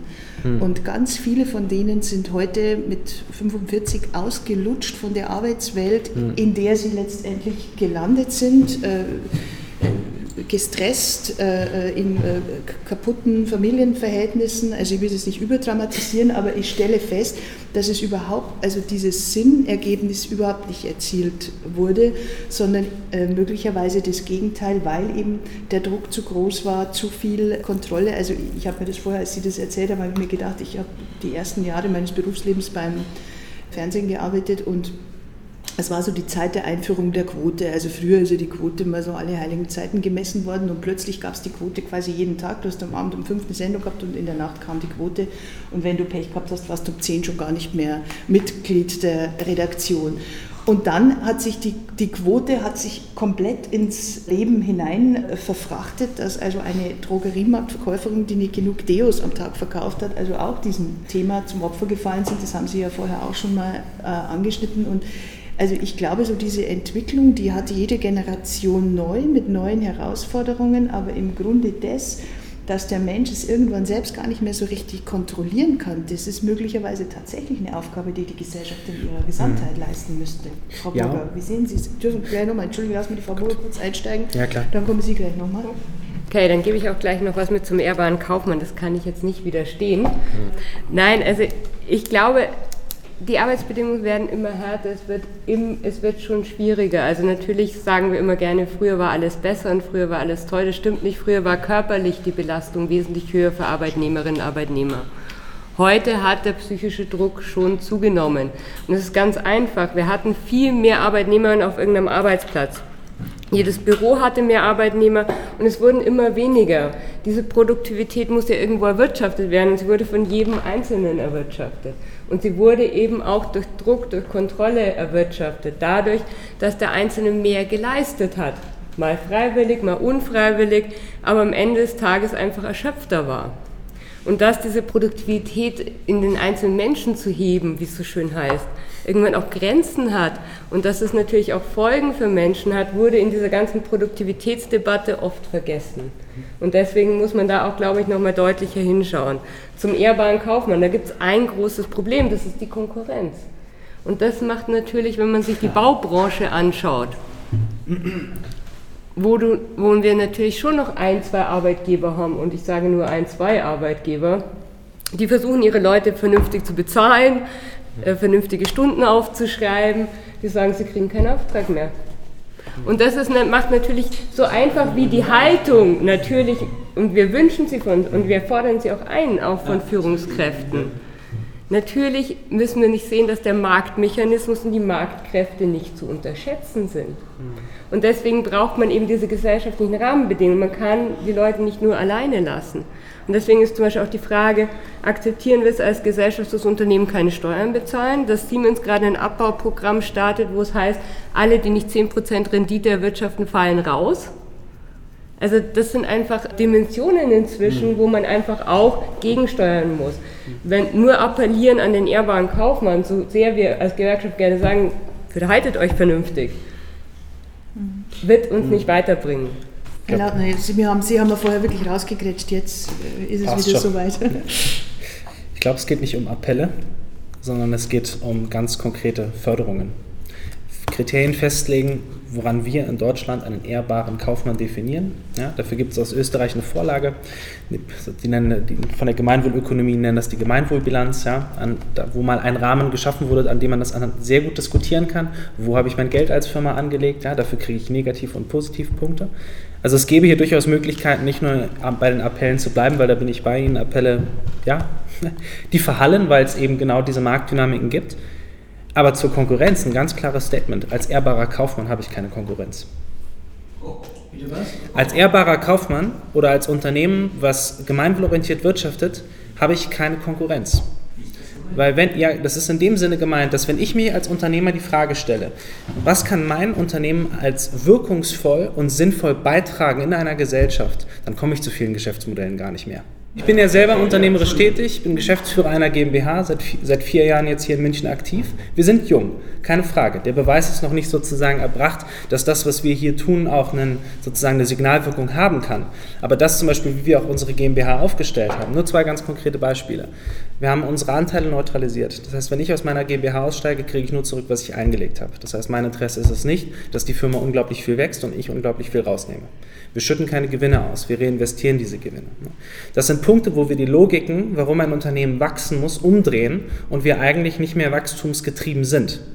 Jetzt kann es natürlich sein, dass morgen irgendwo in weiß ich nicht, in Neuhausen auch so ein Hub aufmacht, wie wir ihn haben. Auch ein Zentrum für gemeinwohlorientiertes Wirtschaften und so weiter und so fort. Ne?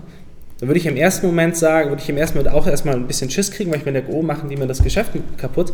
Im gleichen Atemzug merke ich, der Markt ist erstens noch viel zu groß. Jeden Tag laufen aus Unternehmen Leute bei uns auf, die sagen, wir haben keine Lust mehr, in großen Firmen zu arbeiten, weil die sozusagen sich den Scheiß um ihre Mitarbeiter kümmern, den Scheiß um die Umwelt und so weiter und so fort. Also diese, ich glaube, dass das kein Trend mehr ist, sondern das ist inzwischen eine Bewegung, die immer stärker werden kann. Und das Zweite ist, dass ich dann natürlich mit denen auch ins Gespräch gehen kann, um zu gucken, wie können wir miteinander regional wirtschaften, um uns gegenseitig nicht kaputt zu machen. ne? Ich weiß dann nicht, ob das unter Kartell fällt oder so weiter. Ja. Ähm, aber, ne? ja gut, aber die Diskussion müsste man dann neu ja, führen. wäre Ne? eine Kartellabsprache, um es rechtlich einzuschätzen. Ähm, Sie haben jetzt gerade von Förderungen gesprochen. Ich meine, wenn man jetzt zum Beispiel den Energiesektor, die da den vorher schon mal angesprochen, äh, anschaut, da hat man ja mit, mit Förderungen versucht, äh, Dinge voranzubringen und gleichzeitig reden wir von Regulierung. Und was mich schon die ganze Zeit jetzt plagt als Frage, und das kann ich jetzt nur unserem Mann in Berlin stellen, wie groß ist der Regulierungswille in diesem Feld? bei den Leuten, die jetzt momentan am Zug sind. Denn ich bin eine interessierte Bürgerin und ich kann überhaupt nicht erkennen, dass das Diktat des Kapitals und das Diktat des Marktes auch nur leicht abgenommen hätte in den letzten Jahren. Bitte, Dieter. Naja, die Grundbedingung ist schon immer noch in Deutschland soziale Marktwirtschaft durchzusetzen. Das zumindest würde ich der Bundesregierung, die wir jetzt äh, an der Macht haben, äh, schon zugestehen, dass sie das im Wesentlichen versucht, getrieben von den Bedingungen der Märkte, wo sie sich ausgesetzt sieht. Was jetzt das Feld der solidarischen Ökonomie angeht, da, da ist eigentlich wenig bis gar nichts äh, zu erkennen. Das ist eine Diskussion, die wir führen. Also wir haben zum Beispiel jetzt äh, uns Gedanken gemacht, ob wir nicht eine eigene Rechtsform fordern und das auch mal konkretisieren. Da sind wir am Anfang, äh, dass sozusagen Unternehmen der solidarischen Ökonomie dass sich dann auch absichern können auf dem Markt und äh, gemeinwohlorientiert wirtschaften können. Das ist aber nicht ganz undifizil, weil wir natürlich ja. auch immer die Angst haben, dass dann manche reingehen und sagen, wir sind das jetzt und machen dann ihr Geschäft. Und das muss man mit allen sorgfältig diskutieren. Und am 4. Juli machen wir in Berlin auch einen Kongress an das Wirtschaften. Wandelunternehmen nennen wir den, also Unternehmen im Wandel, die auch Wandel wollen, weil wir durchaus das Feld sehen, und zwar auch ein wirtschaftlich erfolgreiches Feld von Unternehmen, die sich mal ein bisschen loslösen von den reinen Wachstumszwängen. Und das, das Dritte, was wir gerade machen, ist, dass wir einen Alternativfaktor zum BIP-Wachstum etablieren wollen. Wir haben gerade eine Studie, eine sehr aufwendige Studie mit Faktoren entwickelt. Äh, die werden wir nächstes Jahr als Alternative zum Jahreswirtschaftsbericht präsentieren. Das wird dann ein Wohlstandsbericht sein, der eben auch soziale, ökologische Implikatoren sehr, sehr stark in den Vordergrund stellt und einfach fragt, äh, wie definieren wir Wohlstand und Wachstum und, und Lebensqualität miteinander. Und all diese Dinge werden jetzt die Welt nicht verändern von heute auf morgen, aber die These, dass das Soziale in der Wirtschaft äh, unterbelichtet ist im Wording und in der Ideologie des Neoliberalen, ich nenne es jetzt mal so, ja, da kommt das ja her. Das hatten wir und auch die Grünen waren davon nicht frei über die letzten Jahrzehnte. Das, die teile ich. Ich teile allerdings auch nicht die These zu sagen, nur wenn man jetzt alles sozial normal macht, dann wird die Wirtschaft gut. Also das ist wieder, was muss man definieren. Also zum Beispiel Teilzeit ist produktiver als Vollzeit, das weiß man heute. Da gibt es Studien. Renate Schmidt hatte das in einem Interview vor kurzem mal gesagt. Wenn du 30 Stunden arbeitest, bist du pro Arbeitsstunde bis zu 25 Prozent produktiver, als wenn du 50 Stunden arbeitest. Also kann man ja als Unternehmen darüber nachdenken, ob man nicht mehr Teilzeitmodelle fördert oder die Frage der Familiendiskussion, äh, wenn Familien, ich kriege jetzt demnächst ein drittes Kind und so, also ich bin jetzt Bundestagsabgeordneter, jetzt nicht davon unbedingt der Betroffene, weil ich privilegiert bin, aber Menschen, die nicht privilegiert sind in meinem Fall, ob die nicht die Möglichkeit haben sollten, in Teilzeit zu arbeiten und trotzdem materiellen Ausgleich zu kriegen, damit sie Familie ernähren können. Das sind konkrete Fragestellungen, mit der man auch das Denken der Gesellschaft und den Wirtschaften verändern kann und ähm, global gesehen, also Freihandelsabkommen nochmal, ich setze mich da ja sehr intensiv mit auseinander und ich glaube, das läuft nicht gut. Aber eigentlich müsste die Diskussion ja mal andersrum sein, um zu sagen, äh, USA, Europa, die sollten sich gefälligst mal einigen auf ein Level Playing Field der Ökonomie auf der Basis von hohen Standards. Mhm. Und dann was, und zumindest muss man die Diskussion mal führen. Ja. Die wird am Ende keinen Erfolg haben, vermutlich, aber es gibt so Bewegungen, gibt es schon. Also und, und, das, ist, das ist wichtig, ja, dass man das, also dass man nicht das trennt. Das teile ich total. Man ja. sollte es nicht trennen, aber man sollte auch nicht so tun, als ist das Soziale und das Ökonomische sozusagen auf der gleichen Ebene und es, ist, es, es steht in einem Verhältnis zueinander, das wir falsch definiert haben. Wir müssen es in ein richtiges Verhältnis setzen. Sie hatten sich zu Wort gemeldet. Ich habe jetzt äh, zehn Jahre lang vier Tage gearbeitet war sicher 25 Prozent produktiver, habe das auch mit meinem Chef versucht zu verhandeln, aber die haben gesagt, okay, unser Arbeitsvertrag ist so, du kriegst 25 Prozent weniger Geld. Punkt. Das ist die Industrie.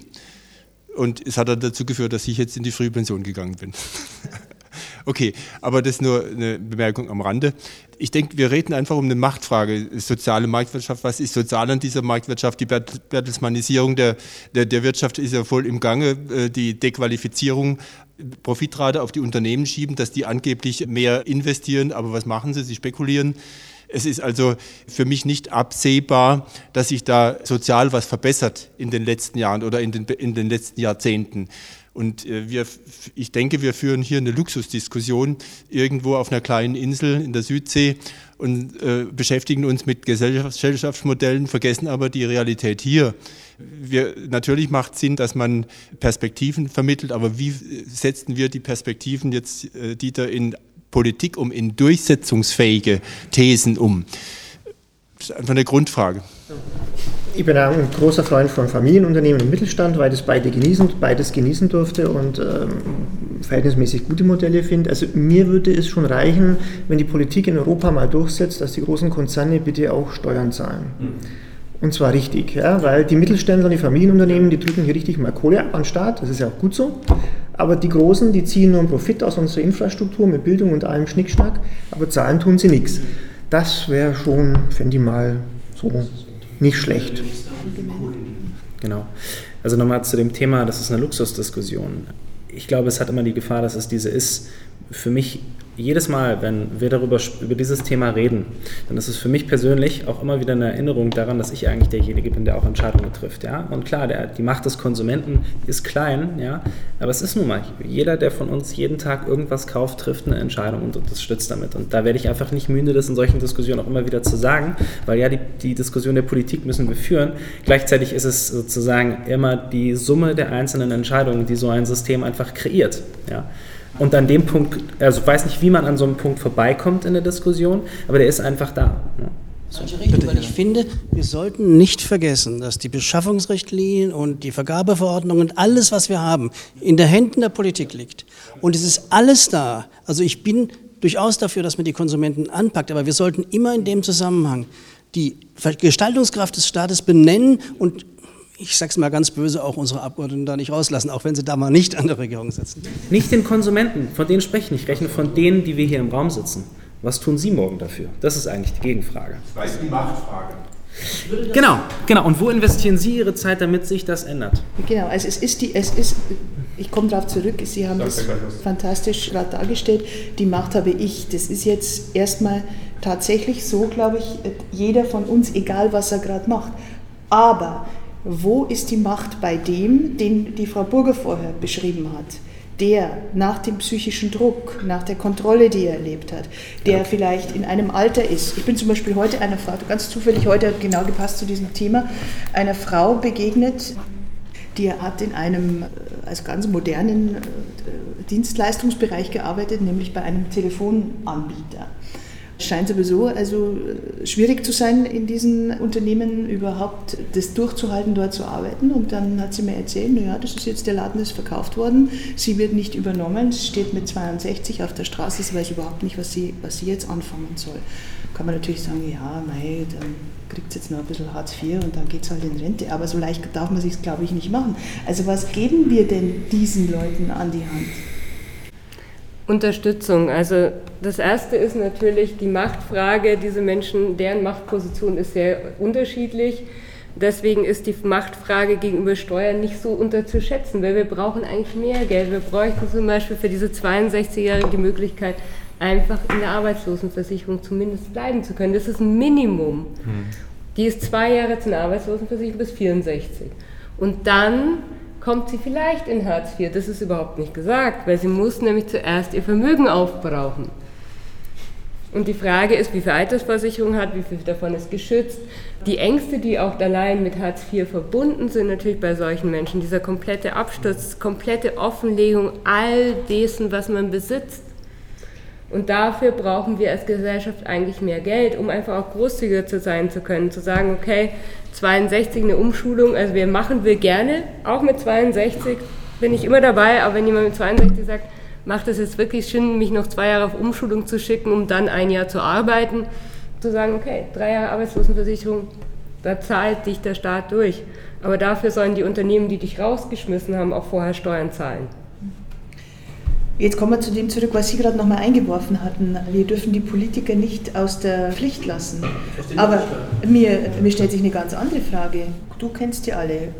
Spüren Sie diese Pflicht überhaupt? Also muss man nicht bei dieser Frage anfangen. Was will unsere Deutschpolitik, so wie sie jetzt 2015 dasteht, was will die? will die was anderes als.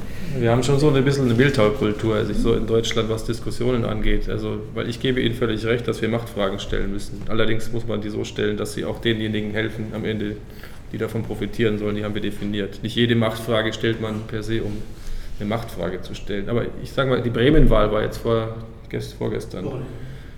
50 Prozent gehen nicht zur Wahl. Werde ich als Politiker gefragt, antworten 90 Prozent, ja, wir müssen besser kommunizieren. Dann sage ich, wie wäre es mal, wenn die 50 Leute endlich mal einen Arsch hochkriegen und zur Wahl gehen? Ja? Ich meine, es ist dekadent zum Teil, was in Deutschland läuft in den Diskussionen. Das, damit lasse ich mich auch gerne mal zitieren, weil ich finde, wir sind ein reiches Land mit all den Möglichkeiten. Uns geht es in Europa verhältnismäßig gut. Nicht allen. Deswegen müssen wir da was tun. Wir wollen die Spaltung der Gesellschaft verhindern, aber wir reden nicht mal drüber. Ja? Also das liegt nicht daran, dass wir das nicht könnten, sondern es liegt schon auch daran, dass es Teile der Gesellschaft gibt, die sich aus Desinteresse nicht mehr beteiligen wollen. Und deswegen ist es zwar richtig zu sagen, der Konsument soll Entscheidungen auch treffen, die Wirtschaft und Politik treiben, aber viel entscheidender ist, dass die Politik getrieben wird, Entscheidungen zu treffen, weil sie setzt die Strukturen. Und wenn wir, wenn wir den Druck nicht haben, und das ist die Antwort auf die Frage, und den haben wir aktuell nicht. Wir haben natürlich auch auf der Einnahmenseite bei den Steuern eine Situation, die jetzt eine Verteilungsdebatte nicht gerade erleichtert. Und das ist auch ganz gut so, dass wir diese Einnahmensituation haben, weil wir haben im Vergleich 2010 bis 2019 in der Prognose werden wir wahrscheinlich 200 Milliarden mehr Steuereinnahmen haben im Vergleich von 560 auf 760. Also es ist nicht so, dass äh, der Staat momentan keine Einnahmen hat. Die Frage ist aber immer eine Machtfrage, was tut man mit den Einnahmen? Investiert man in die Zukunft? Oder äh, macht man sozusagen eine Erleichterung für die, äh, die hohen Einkommensbezieher, wie man es vielleicht im Rahmen der kalten Progression jetzt versuchen würde, wobei wir bei Nullinflation da überhaupt keine kalte Progression haben. Also das sind Machtfragen, die man stellen muss. Und ich hoffe, dass die Grünen das tun werden, aber eben auch klug, weil man muss natürlich auch gesellschaftliche Stimmungen sehen und man kann nicht gegen gesellschaftliche Stimmungen dann Wahlkampf machen. Das muss, man, es muss auch eine Lehre sein aus dem Bundestagswahlkampf 2013. Da haben wir ein Land beschrieben, das hat ausgeschaut wie Bulgarien, so von der Stimmung her. Und die Leute haben aber gesagt, wir leben nicht in diesem Land. Ja, also das ist so die, die, die Schwierigkeit, die wir ein Stück weit haben. Ich würde gerne in die Schlussrunde einsteigen und ich halte mich an Ihnen fest, Herr Lautner, weil es mir so gut gefällt. Sie hatten die Komplexität des Themas äh, und das, glaube ich, haben wir heute auch erlebt da könnten wir jetzt noch einige Tage wahrscheinlich weiterreden, ohne noch äh, sehr ganz große Ergebnisse zu erzielen. Aber ich würde mir wünschen, dass jeder von Ihnen jetzt nochmal vielleicht den Aspekt raushebt, den er jetzt einfach für, den, für sich, für den Zentralen in dieser ganzen Debatte hält. Herr Schleifer, darf ich einfach bei Ihnen anfangen? Gerne. Also wenn ich jetzt die letzten Minuten so Revue passieren lasse, muss ich bisschen an der eigenen Nase passen. Wir haben ein bisschen aus, aus meiner Sicht zu wenig über die Leute gesprochen, die verlieren werden. Und die wird es geben, in nicht unerheblicher Zahl. Und äh, wir haben noch keine Antworten, was wir mit denen machen. Daran anknüpfend, es wird Unternehmer geben, die sich diese Frage stellen. Und ich hoffe, dass es die, also die Unternehmer mit der richtigen Einstellung sein werden. Ja. Und sozusagen die Frage, was ist der, den Akzent, den ich abschließend vielleicht auch irgendwie setzen möchte, ist, dass ich mir sehr wohl bewusst bin, dass meine Unternehmung, die ich mit einem Kollegen gegründet habe, nicht die Zukunft sein wird. Nicht die Zukunft gemeint. Das ist eine Zukunft, die wir jetzt schon versuchen als Beispiel zu leben. Und ich glaube, dass es in Zukunft noch viel mehr solcher solidarischer Unternehmen geben wird, denen solche Fragestellungen wichtig sind. Und in mir ist auch bewusst, dass es einen globalen Markt gibt und dass das Thema Konkurrenz keineswegs aus der Welt ist, nur weil ich sage, ich bin ein ehrbarer Kaufmann und wirtschafte gemeinwohlorientiert. Das ist ganz klar. Die Frage ist aber, was ist meine eigene Rolle, die ich in, diesem, in dieser ganzen Fragestellung spiele? Und die muss jeder, ob er nun sozusagen Politiker ist oder Unternehmer oder sozusagen Journalist, für sich selber beantworten. Und jeder hat dort einen Wirkungsspielraum. Ich bin für mich erstaunt als lokaler Unternehmer jetzt, wie begrenzt er auch ist, also mit wie, viel, mit wie wenig Menschen ich sozusagen interagiere, gemessen an den Ansprüchen, die vielleicht ein idealistischer junger Mann wie ich auch haben kann. Ja? Aber es ist ein Spielraum. Ne? Und diesen Spielraum, und das ist die Verantwortung, in der ich mich sozusagen auch messen lassen werde, die trage ich ganz persönlich und damit aber auch für die Gesellschaft. Genau. Ja, für uns Gewerkschaften werden es nicht die einfachsten Zeiten, weil für gute Arbeit zu kämpfen wird schwieriger. Also Arbeit verändert sich eben nicht zum Besseren. Es gibt neue Kampffelder und vielleicht eins, worüber heute nicht so viel gesprochen haben, ist, dass man nochmal ehrlich über Selbstständigkeit reden muss. Wie viel Glanz und Glamour wirklich von Selbstständigkeit ausgeht. Die letzte Studie zum Thema, wer mit 5 Euro wirklich Stunde rausgeht, das waren am Anfang hatten wir im Arbeitnehmerbereich, den wir vertreten, noch einige. Seit dem Mindestlohn liegen die 18 Prozent Selbst Solo-Selbstständigen weit vorne. Das heißt, wie schaffen wir es wirklich, sichere Arbeitsplätze für alle anzubieten, weil wir halten viele dieser Selbstständigen auch für Arbeitnehmer und nicht für das, was eigentlich für Selbstständige mal stand. Und wie kann man die vertreten, wie kann man sie auch unterstützen, wie kann man sie auch in das Sozialsystem einbinden. Das sind große Herausforderungen, vor denen auch wir stehen. Mhm. Also letzten Punkt unterstütze ich total, war auch vor zwei Wochen erst hier gibt es einen Verband, der in München auch sich gegründet hat, äh, der Selbstständigen, die insbesondere die Solo-Selbstständigen vertreten sind, 2,5 Millionen, glaube ich, in Deutschland. Und Thema Krankenversicherung, Rentenversicherung, das ist alles schlecht reguliert für die. Natürlich auch die Frage der Löhne, aber das ist nochmal ein Problem, wenn du selbstständig bist, dann wie weit du dich ausbeuten lässt, auch ein Stück weit. Ähm, was die Digitalisierung angeht, würde ich mir wünschen, dass wir uns als Gesellschaft zu dem Thema politisieren, weil wir die Diskussion viel intensiver führen müssen und zwar nicht nur im Feuilleton, sondern ganz konkret, was Maßnahmen angeht. Zum einen die Sicherheit für Arbeitnehmerinnen und Arbeitnehmer. Das kann man, glaube ich, realisieren, weil man Digitalisierung auch drehen kann als Chance. Flexibilität für Arbeitnehmerinnen und für Unternehmen, das Zusammendenken, das geht. Das heißt, wir müssen aber auch ein anderes Verständnis von Arbeitsvollzeit entwickeln in der Perspektive. Das wird ein schwieriger Prozess werden, glaube ich. Und die Frage der materiellen Aufteilung, was passiert, wenn es wirklich zu dem Szenario kommen würde. Und ich glaube, das wird kommen, dass wir weniger Arbeit haben werden, aber nicht in, in fünf oder zehn Jahren. Aber es, es, wird kommen, es wird aber bewältigbar sein. Wie gehen wir damit um? Und das äh, kann aus meiner Sicht ja auch heißen, dass wir vielleicht in der fernen, nicht allzu fernen Zukunft dann eine 32 Stunden Vollzeit haben werden wo die Menschen trotzdem eine, ein hohes Einkommen generieren können. Global wird es nochmal ein bisschen schwieriger, weil die globalen Herausforderungen von Klimawandel und Auseinanderklaffung von Kapital und Arbeit, die werden wir jetzt alle in Deutschland nicht von heute lösen können, aber unseren Beitrag liefern müssen. Dankeschön, Dieter. Ich wünsche Ihnen einen angenehmen Abend. Das Gewitter kommt. Der Wetterumschwung schaut danach aus, aber nicht sofort. Und äh, deswegen werden Sie noch trocken und hoffentlich gut gelaunt nach Hause kommen.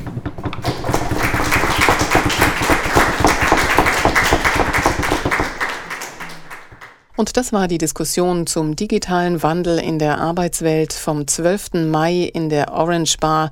Es lud die Petra Kelly Stiftung. Diskutiert haben Simone Burger vom Deutschen Gewerkschaftsbund, Dieter Janecek, der wirtschaftspolitische Sprecher der Grünen, Joscha Lautner vom Impact Hub Munich und Markus Schleifer, ehemaliger Personalleiter der ARAG Lebensversicherungs AG.